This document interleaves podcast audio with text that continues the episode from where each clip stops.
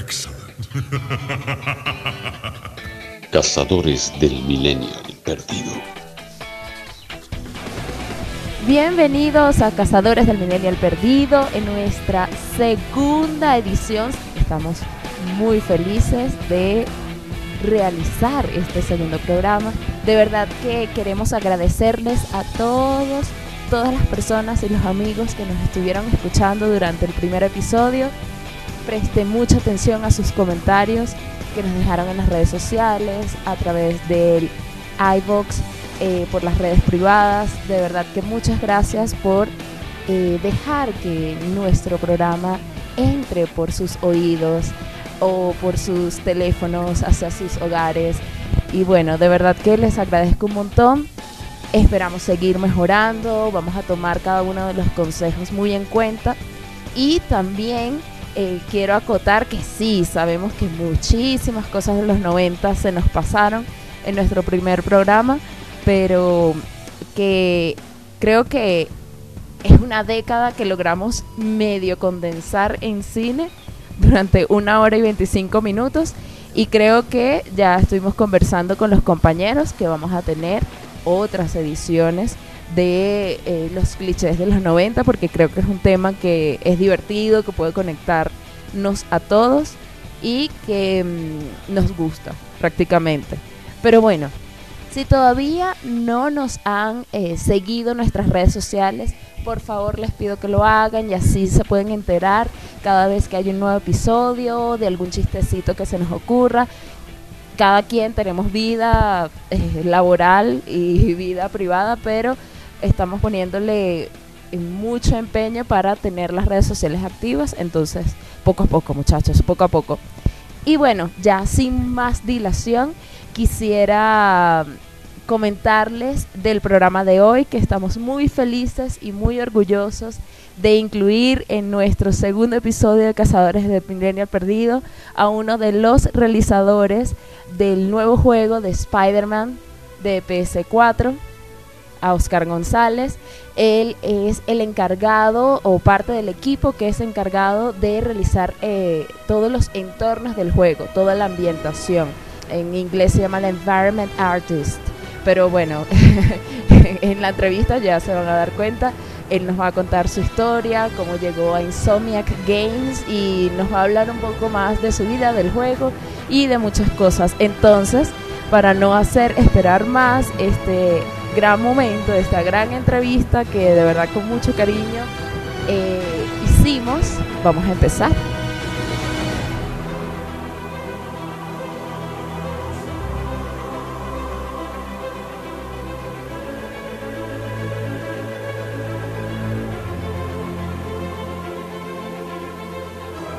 Bueno, Oscar, para nosotros y para mí especialmente es un honor y un placer tenerte en eh, nuestro podcast Cazadores del Millennial Perdido. ¿Qué te parece el nombre? Me encanta. ¿Te encanta? Sí, sí, es genial. Y yo quisiera empezar porque yo nunca fui una persona muy de videojuegos. O mejor dicho, Nunca fui esa persona super gamer que tenía todos los juegos, todas las consolas, pero a mí siempre me encantaron los videojuegos. O sea, yo tenía mi consola NES y ya, eso fue lo único que tuve. Pero eh, me encantaba ir a tu casa a jugar Nintendo 64 y, los otros juegos que tenías. Entonces, digamos que mi, gracias a ti, pudiera decirlo, yo tuve un gran gusto y una gran afición a los videojuegos. Aunque yo no soy de la que tengo las consolas, pero hace poco un amigo se compró el PC3, que sé que no es el más este, actualizado, y era así como que, hola, quiero ir a tu casa a jugar. y, y, siempre me acuerdo de ti cada vez que yo voy a jugar un videojuego. Yo me acuerdo muy bien que teníamos, yo creo que tenía como 8 años, que tú me dijiste, mi sueño es hacer eso. Y yo te pregunté, ¿qué? ¿Hacer qué? Eso, hacer un videojuego. Y a mí me parecía una cosa tan surreal. Que, ¿cómo vas a hacer un videojuego, Oscar? Imagínate, yo ni sabía que, que la gente podía hacer dinero haciendo videojuegos en ese entonces. Claro, claro. Y tú me lo dijiste y yo me acuerdo claramente. Yo dije, wow, qué bien, qué chévere que lo hagas. Sé que tenías todas las revistas especializadas de videojuegos, sé que tuviste casi todas las consolas. Y para mí es un gran eh, me siento feliz y es como un gran orgullo saber que tú me dijiste eso, que tú eres mi amiga de la infancia y que ahora esta persona que voy a entrevistar hoy, que ya me imagino cuando suba el podcast ya saben quién estoy entrevistando, que es Oscar González, el Environment Artist de nuevo juego de PS4 de Spider-Man. Hola Oscar, bienvenido a Cazadores de Milenio Perdido. Hola Menegélica, ¿cómo estás? Un placer estar aquí. Bueno, espero que hayan jugado Spider-Man para el PS4 que salió el viernes 7 de septiembre y que por mucha suerte ha, ya ha rompido récords de, ventas en, Estados Unidos y en ah, UK, en Londres. Y bueno, me siento súper feliz y contento de, compartir mi experiencia con, contigo en el podcast. Uh, sí, qué bien. Aquí voy a poner un aplauso. bien, Oscar. Primero cuéntanos cómo, aparte de ese niño que me dijo a mí que quería jugar a videojuegos, ¿qué tuviste que hacer para llegar hasta donde estás ahora? ¿Qué estudiaste? ¿Cómo, cómo entraste a Insomniac Games? Eh, bueno, dato curioso, eh, yo no sabía que existía una carrera para estudiar videojuegos, así que cuando este, apliqué a la universidad en Orlando, Florida, este, yo quería estudiar diseño gráfico. Em, fue lo único que se acercaba en mi conocimiento a, hacer gráficos en computación, pero era todo en 2D. Nunca me imaginé que existía una carrera en 3D. Y cuando fue a la universidad, este, me di cuenta que ellos tenían un currículum de que se llamaba Game Design and Development. Y eh, era muy nuevo, eh, ellos apenas estaban empezando con ese currículum. Y recuerdo, este, recuerdo que, que, me estaba recordando en ese momento cuando jugaba Nintendo 64 contigo, este, jugábamos Mario Kart, este, jugábamos Zelda, jugábamos GoldenEye. Y me vino todos esos recuerdos pensando, oye, sería muy, muy bien hacer esta carrera. Y, todos los campos que tenía que no solo puedes hacer videojuegos, pero también puedes trabajar en cuestiones de, diseño como este diseño de armas o trabajar para este, las Fuerzas Armadas de Estados Unidos, este, en simulación, este, pueden hacerse comerciales, que así es como empecé yo, hice un comercial de televisión en 3D. Este, y bueno, ahí fue cuando eh, decidí arrancar con ese proceso y ahí fue cuando descubrí que podía ganarme la vida haciendo lo que, lo que estoy haciendo ahora. Según entiendo, tú estuviste un rato luego que estudiaste en Orlando y luego te mudaste de ciudad a Los Ángeles trabajando en este medio. Eh, cuéntanos de eso que viviste o ya estabas trabajando con Insomniac Games. ¿Cómo, cómo entraste a esta empresa? Eh, bueno, eh, saliendo de la escuela, que duró cuatro años el proceso, este, me gradué de Fine Arts en especialización de Game Design and Development. Y ahí aprendí animación, ahí aprendí este, códigos, ahí aprendí modelaje en 3D pero nunca nos enfocaron en qué específico quieres hacer en, arte en 3D. Y hay bastantes, hay varios. Hay, por ejemplo, de personajes, hay de environments, que es lo que me enfoco ahora, que es el, entorno de los videojuegos. Este, hay gente que se dedica a, a, vehículos, hay gente que se dedica a hacer las armas de Call of Duty y hay gente que se dedica nada más a animación. Y entonces en ese proceso, este, me di cuenta que mi, que mi habilidad más fuerte era hacer environments, entornos, o sea, crear el mundo para el personaje que, que viva ahí en el, en el, videojuego. Y bueno, estuve prácticamente este, un año trabajando en mi portafolio, haciendo trabajo freelance, eh, haciendo trabajos para un libro que necesitaban este, dibujos en 3D. Y ahí fui poco a poco creando mi portafolio hasta que empecé a aplicar a compañías como Gameloft, que es una compañía de videojuegos que hacía juegos de mobile. No estoy seguro si ya están activos. Eh, y en ese entonces también había aplicado para Electronic Arts, que está en Orlando. Y bueno, recibí una oferta en Gameloft y me tenía que mudar para New Orleans, pero en ese entonces no tenía nada de dinero sea, estaba muy, muy pobre y ellos no me iban a cubrir el gasto para mudarme. Pero Electronic Arts este, me llamó prácticamente dos, tres días después y me dijeron para hacerme una entrevista en el estudio. Y no lo pensé dos veces y fui para allá, para Electronic Arts.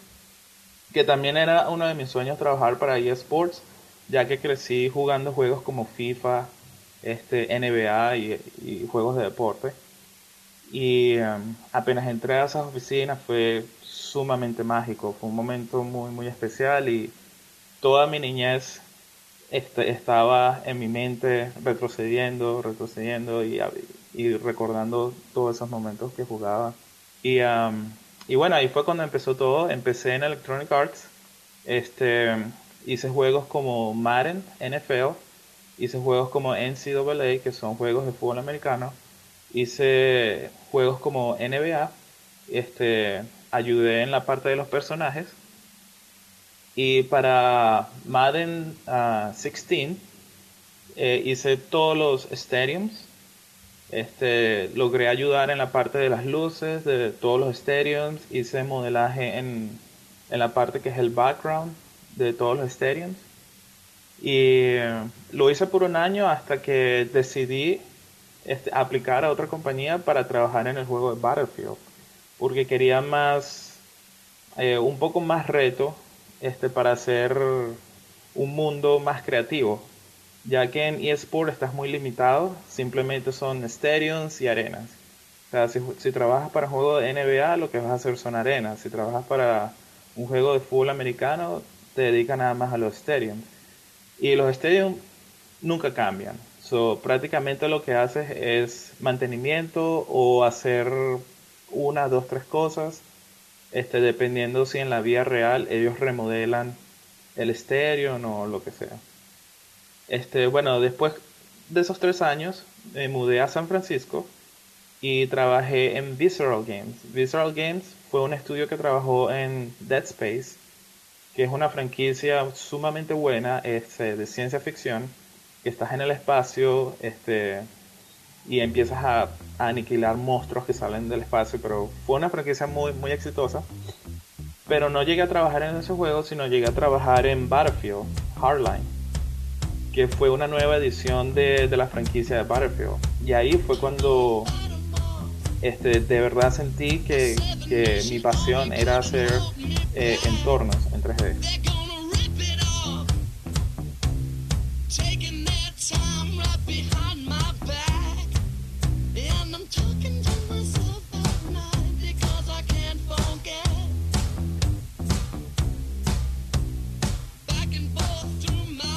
Fue sumamente divertido, trabajamos muchísimo, este, a veces trabajamos hasta la una de la mañana haciendo este, paredes y, ladrillos y cosas así, pero también jugábamos bastante juego y era lo, divertido entre todos nosotros en el estudio.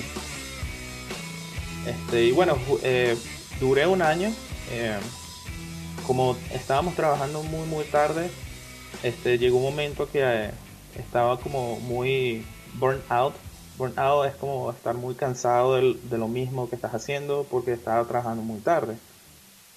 Y eh, decidí cambiarme de estudio a Los Ángeles también porque Los Ángeles es una ciudad un poco más económica comparada con San Francisco.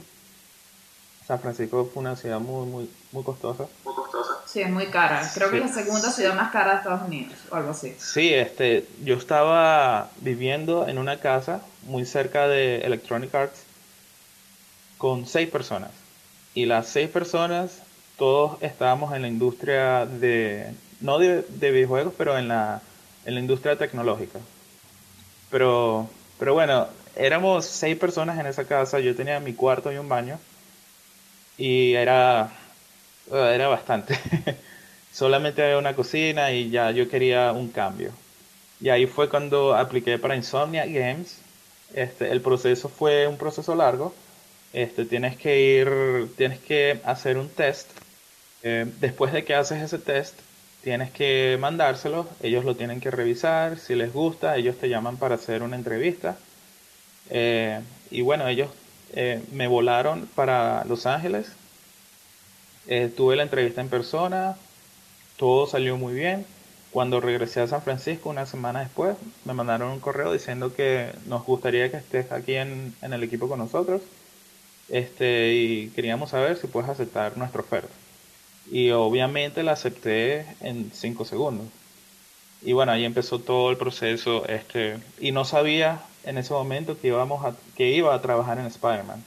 Ellos lo, lo tuvieron por secreto por mucho, mucho tiempo. Hasta que llegué a la oficina y apenas me senté en la computadora, este, empecé a leer el documento del juego que íbamos a trabajar y cuando me di cuenta que era Spider-Man, me quedé en shock. y dije, wow, voy a trabajar en Spider-Man. No tenía ni la más mínima idea. Trabajé dos años y medio en Spider-Man. Bueno, no sé si, eh, para mí es bastante dos años y medio, pero no sé tú que ya has trabajado en videojuegos, si dos años y medio es un tiempo largo, corto o, normal, digo, para la creación o el desarrollo de un videojuego. Eh, sí, es más o menos normal. Eh, normalmente son tres años. Hay juegos que se tardan cinco años. Por ejemplo, God of War, el que hizo Santa Monica Studios, ese duró cinco años en hacerse. Y los juegos como Uncharted, uh, The Last of Us, esos juegos tardan entre 4 a 3 años en hacerse también. Así que es, normal. Pero si haces un juego de deportes como por ejemplo Madden, eh, como son los mismos juegos cada, cada vez que sacan un juego nuevo cada año, el proceso de desarrollo dura de 8 a 9 meses. Yo eh, he investigado sobre el juego, que es una versión de Spider-Man que no está, eh, digamos, eh, tan inspirada, o sea, es decir, no es que saca directamente palabra por palabra o imagen por imagen del cómic o de la película es, eh, al videojuego. Simple, esta es como una historia nueva y diferente. Cuéntanos más o menos de qué se trata la historia, eh, a grosso modo, qué me puedes decir de los villanos que aparecen, etcétera. Sí, bueno, al principio, primero queríamos que Spider-Man, como es un juego que sale de Insomnia Games, y tenemos una historia haciendo juegos como Ratchet and Clank y Sunset Overdrive.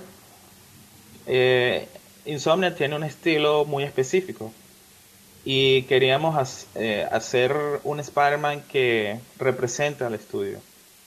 Y por eso fue que creamos un, un vestido de Spider-Man que, es único para el estudio, para Insomnia Games, y que cuando la gente lo vea lo identifique con Insomniac y no con una película o con un comic book. Y, y bueno, tuvimos, obviamente, vimos muchas películas de Spider-Man. Eh, el director creativo, uh, Brian Intihar, eh, siempre ha sido un fanático de Spider-Man desde muy pequeño. Eh, yo en lo personal, a mí me gusta dibujar muchísimo y yo dibujaba bastante Spider-Man y otros personajes, pero nunca llegué a leer los cómics eh, cuando estaba creciendo. Pero bueno, hicimos una historia única. En el juego lo principal que queríamos hacer era incluir a todos los villanos que, que pudiéramos y que obviamente quepan en el juego. Y la historia es una historia única en la cual queríamos hacer que el, el mundo de Peter Parker y el mundo de Spider-Man eh, chocaran entre sí. Y que el personaje, que la persona que esté jugando el juego se sienta identificado con Peter Parker, que es como usualmente pasa en los cómics y en las películas. Y ahí fue cuando empezó todo, ahí fue cuando empezamos a, escribir la historia de, cómo todo iba a funcionar en, cada eh, la línea de tiempo. Y, eh, y, bueno, ahí fue cuando decidimos hacer integrar personajes como eh, Mr. Negative, eh, The Sinister Six, de Spider-Man, como Vulture y eh, este Rhino, uh, Shocker, entre otros.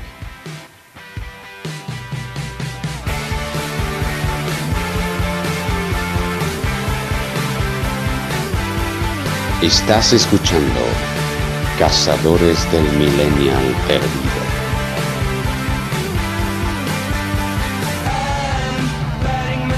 Síguenos en nuestras redes sociales, Facebook e Instagram como Cazadores del Millennial Perdido, en Twitter como Cazadores del MP y nos puedes escribir también a nuestro correo electrónico cazadores del millennial perdido gmail.com.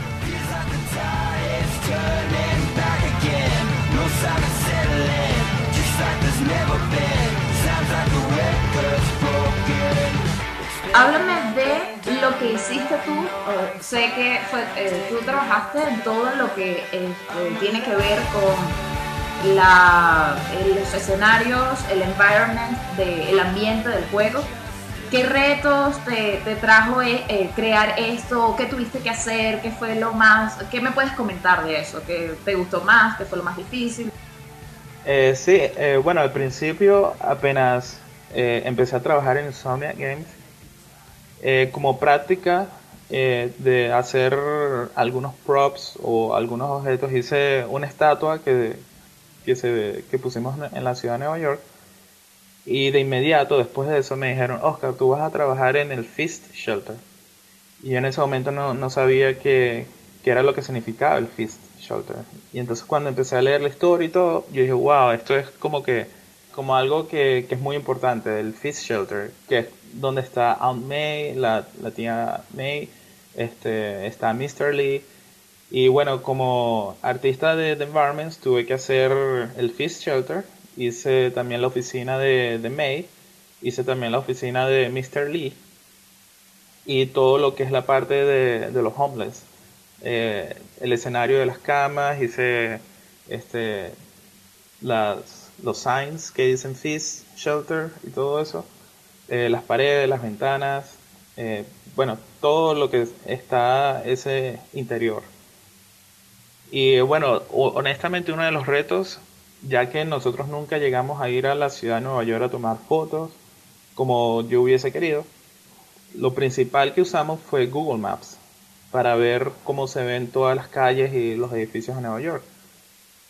Y el reto principal fue hacer que los edificios se vean lo más realista tan posible como podíamos hacerlo en el juego, eh, haciendo los modelos de las ventanas y, las paredes y las, eh, las texturas y, eh, y, las puertas y, y, esas pequeñas cosas icónicas que la ciudad de Nueva York tiene en su arquitectura. Eso fue uno de los, de los retos más grandes. Y implementarlo en el juego y hacer que Spider-Man este, fluida, haga eh, parkour y traversal fluidamente sobre los, los edificios y, todos los detalles que, le habíamos puesto en el juego. Eso de verdad fue un, reto muy grande. Ah, y, otra cosa, eh, yo fui responsable de todos los árboles y de todos los puentes de toda la ciudad. Y los árboles también, también fue un reto muy, muy grande. Aunque se ven muy simples y, oh, es un árbol. Eh, como tuvimos, tuvimos muchos árboles en el juego, incluyendo en el Central Park. Eh, uno de nuestros retos técnicos fue que cuando Spider-Man estaba en el Empire State, eh, en lo más alto, los árboles desaparecían. Y entonces, bueno, yo tuve que ir eh, a todos los modelos de los árboles y reducir la cantidad de polígonos. Este, tuve que crear una geometría extra para eh, para las sombras, ya que cuando tú estabas muy arriba a veces las sombras desaparecían. Y bueno, eso fueron uno de los retos muy, muy grandes y, y afortunadamente este, logré resolverlo con, con nuestros ingenieros. Y, bueno, ahora, ahora se ven muy, muy bien y estoy muy orgulloso de los árboles. claro, son esos detalles que la gente que juega, ah, mira, sí, un árbol, X, y en realidad te cuesta mucho trabajo. Me imagino que, claro, todo lo que es naturaleza debe ser complicado, debe ser mucho más complejo que, digamos, un edificio. Eh, bueno, honestamente sí. Eh, yo como estaba a cargo de todo lo que es la vegetación del juego, no era solo los árboles, sino también los, los bushes, eh, las gramas y todo lo que teníamos prácticamente en Central Park y en todo alrededor de la ciudad de Nueva York. Eh, estos son unos modelos que tienen una textura extra que se llama alfa de transparencia Eso quiere decir que cuando ponemos esa textura, tú solamente ves las hojas. Y es una textura que es en blanco y negro. Lo que es negro no se ve y lo que es blanco sí se ve. Y todo lo que es blanco eran las hojas y las ramitas y todas esas cosas. Y entonces este tipo de, texturas hace que el motor de, el engine que tenemos nosotros eh, sea un poco más caro en, en recorrer y que pasa por el GPU. Y el GPU toma más eh, processing para hacerle el render a estas texturas alfas. Y entonces cuando tienes una gran densidad de árboles en, un, en una zona que es muy pequeña, el frame rate empieza a subir y el juego de nosotros está a 30 frames por segundo. Y apenas sube un poco hay que arreglar algo que no está bien. Y entonces ahí fue cuando este, fui yo y, empecé a reducir la cantidad de, hojas que teníamos. Este, si teníamos muchos árboles muy juntos, eso causaba un, un spike. Este, los frames por segundo subían o bajaban drásticamente y teníamos que mantener eso en 30. Y, y bueno, son una cantidad de cuestiones técnicas que podemos aquí hablar por, horas, pero para no ser aburrido, prácticamente lo que yo hice fue separar eh, varios árboles y reducir la cantidad de polígonos para que, para que el juego no sufriera cuando lanzáramos el juego. No sé qué tanto puedes hablar de esto. Em, sé que en una entrevista Brian Intigar eh, comentó que la historia del juego iba a tener como una especie de cabos sueltos o iba a haber historias, no sé inconclusas, no sé si me puedes aclarar esto, ¿crees que haya segunda parte o es ultra super confidencial tu respuesta y no lo puedes comentar con nosotros? Eh, bueno, sí, ya me imagino que habrá mucha gente que haya terminado el juego. Cuando termina el juego pasa como si pasa una película de Marvel. Cuando tú terminas de ver una película de Marvel, después de que ves los créditos, pasa algo, ¿verdad? Bueno, en el juego de nosotros hay algo muy, muy distinto. Y bueno, sí, este, puede pasar algo después de este juego, pero ya cuando termine, es que tampoco quiero hacer el spoiler, pero ya cuando termine el juego te vas a dar cuenta de que, de que sí, de que va, van a haber más cosas. Ok, ok, gracias, gracias por la exclusiva. Ajá, voy a hacer algunas preguntas que me hicieron eh, el equipo de cazadores de Milenio Perdido que no pudieron conectarse hoy porque digamos que esto no te lo he comentado, pero el, una de las cosas particulares que tiene este podcast es que todos los colaboradores están en una zona horaria distinta. Entonces, claro, te podrás imaginar eh, lo titánico que es para nosotros eh, cuadrar los horarios cuando para uno son las 10 de la noche, para otros son las 3 de la tarde, etcétera, etcétera. Entonces, claro, eh, mm, bueno, decidimos que yo iba a hacer la entrevista, pero que igual ellos participan mandando sus preguntas. Entonces, una de las preguntas que hace nuestro compañero Darío es, ¿por qué crees que en el pasado no llegamos a tener un videojuego de Spider-Man en un mundo abierto? Bueno, primero porque, o sea, sí hubo juegos de Spider-Man que eran mundo abierto, pero nunca fueron como, como ahora. Y eso yo creo que la respuesta es muy sencilla, es por, por el tipo de, tecnología que teníamos anteriormente. Eh, anteriormente las consolas estaban muy limitadas, eh, no teníamos esa capacidad de, de, crear tanto como hicimos ahora. Y cuando hicimos Spider-Man eh, para el PlayStation 4, ahí fue cuando tomamos toda la ventaja que teníamos del poder del PlayStation 4 y del PlayStation Pro para hacer este juego tan, tan grande. Es como un Grand Theft Auto, como un GTA, este, pero obviamente quisimos hacer nuestra versión, la, la versión de New York, de Marvel New York. Y, y bueno, yo creo que simplemente es por porque no teníamos el poder tecnológico que tenemos ahora por la nueva generación de consolas. Ok. La otra pregunta que me hace Darío es, si Miles Morales está en el juego, ¿podríamos inferir que Peter Parker puede morir y pone un símbolo de diablito de estos de WhatsApp. Em, bueno, Miles Morales está en el juego, eh, sí, y es como él tiene su propia historia, pero ah, no, no quisiera decir que si, si Peter Parker va a morir o no va a morir. Eh, yo preferiría dejarlo hasta ahí para no hacer ningún spoiler o nada de eso y, y sabes, para que la gente tenga su sorpresa que va a pasar después. Perfecto. Eh, sí, aquí no queremos tampoco destripar el juego, pero bueno, son preguntas, son preguntas, normal. ok, a ver, esta, esta otra pregunta. ¿Existe la posibilidad de jugar con otros Spider-Man? Por ejemplo, como el Spider-Man Noir. Eh, sí, sí, en el juego hay bastantes suits y sí, puedes jugar con el Spider-Man Noir. Este, también puedes jugar con el Spider-Man en calzoncillos. ¿En serio? En puros interiores. sí. sí. hay bastantes opciones. Eh, uno de mis favoritos es el, eh, el, el suit de Homecoming de Tony Stark. Y ese se ve sumamente espectacular en el juego y, y parece, cuando haces el form mode en el juego, parece que eh, fuese una foto tomada de la película que en vez del juego. Y a veces yo ni, lo puedo creer. De, sí, de tanto tiempo que yo trabajé en el juego, a veces lo veo en mi televisor y digo, wow, este es el juego que hemos hecho. Increíble.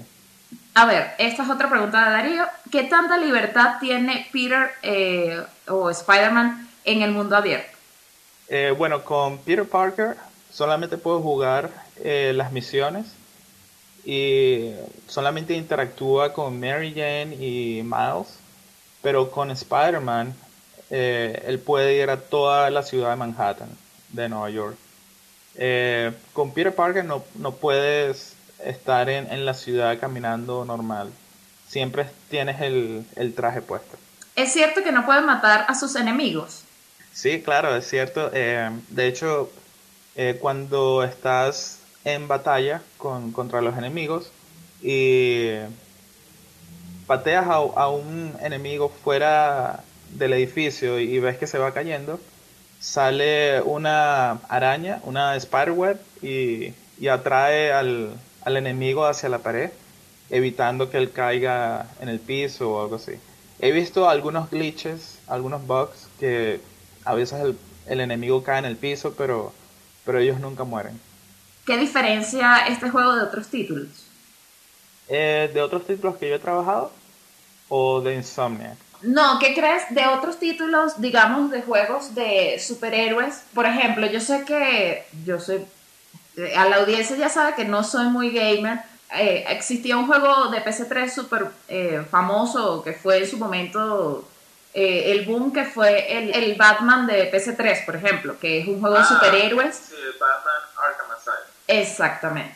Entonces, digamos, ¿qué, puedes, ¿qué sientes tú que se diferencia este, este Spider-Man o este juego de superhéroes de otros títulos como este? Ok, sí, sí. Este, bueno, he visto mucha gente que ha comparado el estilo de combate de Spider-Man con el estilo de combate de Batman Arkham Asylum o Arkham City y esas cosas. Eh, lo que hizo el juego de Batman fue hacer la fundación de, del estilo de combate de superhéroes. Ya que Batman y Spider-Man, los dos tienen gadgets y, tienen. Los dos tienen ese, el mismo estilo de herramientas. Lo que pasa es que Spider-Man, él es científico. Y de lo que él se diferencia es que, aparte de que pelea muy bien con, con las piernas y con las manos, él hace el uso de estos gadgets también para inteligentemente este, atacar a todos estos personajes. Eh, cuando yo jugaba Batman Arkham Asylum, eh, yo usé esos galles, pero eh, estaban un poco limitados. Con Spider-Man hay un sinfín de, de, cuestiones que puedes hacer. Puedes hacer el stealth mode con los gadgets. tenemos un pequeño drone que, que, sale en el piso, que lo puedes manejar, que parece un pequeño carrito. hay gadgets como Spider-Bomb, Spider que lo pones en, en una pared y cuando el personaje va caminando eh, explota y, y, él queda atrapado en, en la web. Y yo creo que en eso se diferencia, que tenemos mucha más variedad. Eh, también el estilo de combate de Spider-Man es muy distinto al de Batman. Batman es un personaje un poco más bruto, que, que es un poco más grande, más, como más eh, como, como un poco más pesado. Spider-Man es un poco más flaco, es más habilidoso, es mucho más ágil. Y en, esas cosas se diferencian. Eh, ¿Y crees que otros títulos similares, es que no sé cuáles han salido ciertamente, eh, como este, no sé si se pudiera comparar con, no, no creo que con Assassin's Creed o cosas así, no, no se pudiera comparar este juego. Bueno, con Assassin's Creed podría, pudiéramos compararlo un poco por el estilo de que puedes hacer, de que puedes ir a lo más alto del edificio y lanzarte hacia abajo, así como un dive in.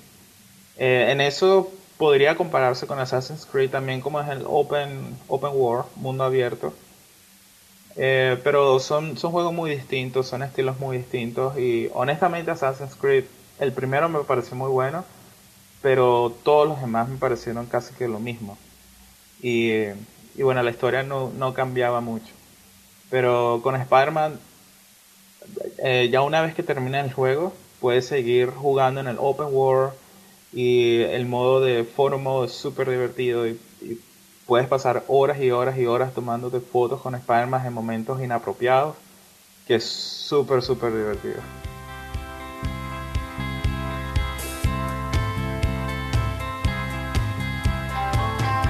En el próximo capítulo vamos a hablar sobre una serie de verdad que nos ha sorprendido y nos ha gustado mucho que se llama The Good Place. Para mí es un capítulo muy interesante porque vamos a hablar de una serie que a primera vista luce bastante sencilla, pero tiene un trasfondo de mucha filosofía y de preguntas existenciales.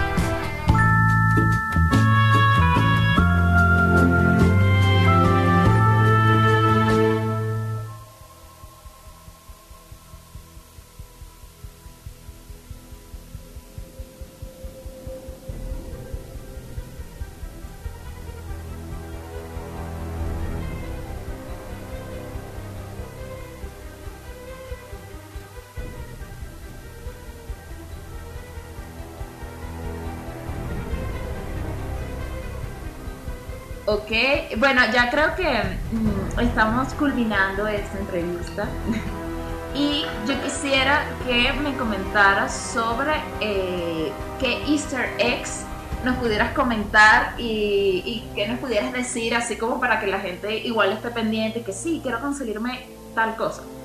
O, o esto pasa en el juego, que no sé. Cuéntanos qué easter eggs nos puedes comentar que, o curiosidades que hay en el juego. Eh, sí, sí. Este, bueno, nuestro lead environment artist, él hizo una serie de grafitis que nosotros pusimos alrededor de la ciudad y esos grafitis tienen eh, las imágenes, por ejemplo, de Black Cat, que eso es como un easter egg que sale alrededor de la ciudad. Hay grafitis de Rhino, que también yo recuerdo ponerlos en la ciudad, y grafitis de, de Vulture, que son uno de sus enemigos. Y si no has todavía eh, jugado contra esos enemigos y vas por la ciudad y ves esos grafitis, te va dando la idea de que esos pueden ser tus próximos contrincantes. Eh, también hay otro easter egg muy curioso, que en la película original de Ghostbusters, cuando se filmó, se filmó en, Nueva York. Y hay una parte en Nueva York que nosotros pusimos una bomba, de una eh, estación de bomberos donde se filmó la película. Pero si vas hacia arriba, hacia el techo de la, de la estación de bomberos, hay un graffiti de un ghost, de un, de un fantasmita. Y eso te da la idea de que ahí fue cuando eh, le damos el tributo a Ghostbusters. ¡Ay, qué bien! sí, sí, fue interesante. Yo no sabía que eso estaba ahí, eso lo hizo un compañero de nosotros, que también es super geek en eso, pero pero sí, eso quedó súper bien, súper bien. ¿Qué otro pudieras contarnos? Eh, bueno, hay también representación de la comunidad LGBTQ eh, en Greenwich. y hay banderas de Rainbow y murales así de Rainbow. Y la gente le ha gustado mucho eso. Hemos recibido bastantes mensajes eh, que la gente está muy agradecida por incluir este, este tipo de diversificación y especialmente en la ciudad de Nueva York que es tan diversificada. Eh, nosotros pensamos que fue una muy buena idea colocar eso y, a la gente le, ha gustado bastante eso. No, no es muy easter egg, pero, pero es un dato, es un dato, curioso. A ver, eh, en tu cuenta de Instagram vi que había como una foto tuya en el juego. Cuéntanos de eso. Ah, sí, sí, sí. Esto es en el Feast Shelter. Eh, Yacinda, nuestro art director, me dijo que sería una buena idea poner una, una pared que cuando apenas entres con Peter Parker se vean los eh, la gente de Volunteers of the Week, la gente que voluntaria en, en el Feast. Y entonces esas personas son nosotros, los developers, los que desarrollamos el juego. Y entonces, bueno, yo me puse justo en el medio. y, convenientemente. convenientemente. Y, em, y también hice una cuestión de que cada vez que entres al Feast, la persona que está arriba cambie, eh, que se random, randomiza cada vez que entras al Feast Shelter. Y eso es otro dato curioso, o sea que cada vez que vas siempre va a haber alguien distinto arriba. Ok. Ah, interesante. Sí. Eh, ¿Qué más? En, ningún otro lado salen los desarrolladores del juego. Eh, bueno, salen dibujos de uno de los hijos de los desarrolladores del juego eh, en la oficina de, de, de, May, que es la tía de Peter. también hay una foto de, de un pequeño Peter Parker. O sea, que en el juego se supone que es Peter Parker, pero en la vida real es el, es un, es el hijo de uno de nuestros desarrolladores. Sí, siempre, siempre estos juegos, por eso preguntaba, porque siempre tiene, no es el gran Easter eggs, pero siempre son estas curiosidades que, bueno, sale un nombre de alguien, ese es el director, etcétera, etcétera. Sí, sí, exacto. Y um, sí, bueno, hay otro que también te podría mencionar, eh, que una de nuestras artistas que ya no trabaja con nosotros, eh, en uno de los props en la cocina, eh, creo que hay una, una cuestión de esas que hacen té. se me olvidó el nombre de... Ajá, la tetera. Y en el warning, en el label, en el sticker, ella escribió en la textura de que por favor no toques esto, no lo toques, te estoy diciendo que no lo toques, si lo tocas te vas a quemar, pero te vas a quemar bien, bien mal. Por favor, no lo toques. Te repito, te repito, por favor, no lo toques. Y muy poca gente lo, ha visto, pero lo pusieron en Reddit. Y ahí fue cuando me di cuenta que la gente descubrió ese pequeño detalle que ella puso ahí. Oh, ¿y si lo toca, te quemas? ¿O... No. ¿No? es que no lo puedes tocar porque no tenemos esa opción, pero... Ah, ok, ok. Eh, me, parece, me pareció cómico que ella puso eso, pero pues, o sea que en un warning sign que escribió casi un párrafo explicando las razones por las que no debes tocar la Bueno, Oscar, de verdad, gracias por esta entrevista, gracias por compartir con nosotros tu experiencia y las anécdotas y todo lo que tiene que ver con el juego de Spider-Man del PS4 de verdad que muchísimas gracias y no sé qué quisieras decirle otro mensaje a nuestros queridos oyentes, que como dijimos en el primer programa de, Cazadores del Milenio Perdido, que tal vez sean dos personas, pero los queremos. Bueno, gracias por, tenerme aquí en, este espacio, eh, bien agradecido y bueno, un, mensaje que les podría dar es, eh, bueno, primero que nada, sigan sus sueños, si les gusta algo, continúen haciéndolo. Eh, y obviamente jueguen el juego de Spider-Man. Eh, la verdad pusimos un trabajo increíble en ese juego. A veces no puedo creer que pusimos esa ciudad junta. A veces voy hacia el Empire State o hacia eh, la, la torre esta de Avengers y empiezo a ver toda la ciudad y me quedo sorprendido de verdad. Fue, fue un proyecto muy ambicioso y muchos de nosotros puso bastante trabajo en eso y bueno, estamos muy orgullosos de, lo que hemos hecho. Y eh, darle la experiencia a la gente para que se sienta la fantasía de, ser Spider-Man es, es indescriptible. Gracias, Oscar. Y bueno, espero que en otra oportunidad tenerte aquí, ya si sea para hablar de Spider-Man o para, no sé, comentar cualquier otro tema que te pueda interesar de este podcast. Claro, siempre, siempre estoy eh, disponible. Simplemente avísame y aquí estaré. Muchas gracias. Bueno, chao. Chao, gracias.